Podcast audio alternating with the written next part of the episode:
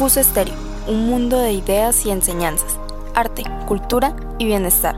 Escucha aquí la mejor información, contenido variado y exclusivo para ti. Realizado y dirigido por jóvenes con propuestas innovadoras. Escucha emisora CUS Estéreo, ya que cualquier cosa que te ayude a abrir tu mente a la prosperidad vale la pena. No te pierdas nuestras emisiones diarias, todo aquí en CUS Estéreo, tu emisora favorita. Bienvenidos al programa Teledeportes del Colegio Universitario, en el cual hablamos sobre los últimos acontecimientos deportivos más importantes de nuestro colegio. Ven, conéctate y disfruta de la pasión por los deportes. Te esperamos a través del canal de Anchor y del canal Teledeportes del Colegio Universitario. No te lo pierdas.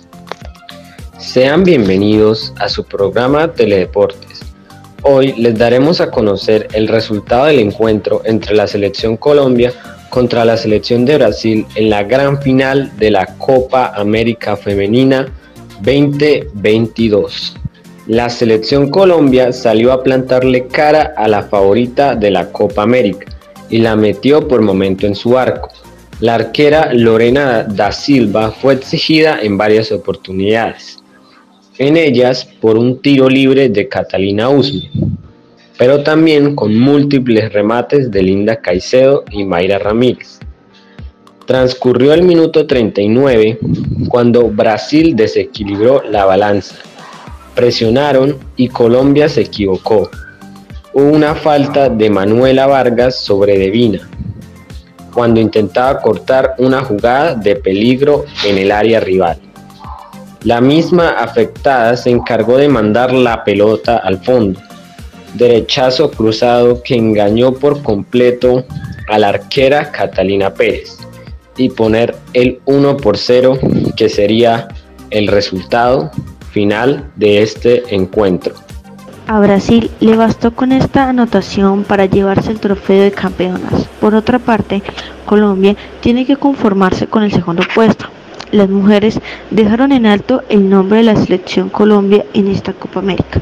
Hicieron un torneo digno de aplaudir, demostrando que las mujeres colombianas también tienen talento para este bello deporte y que pueden traernos muchas alegrías.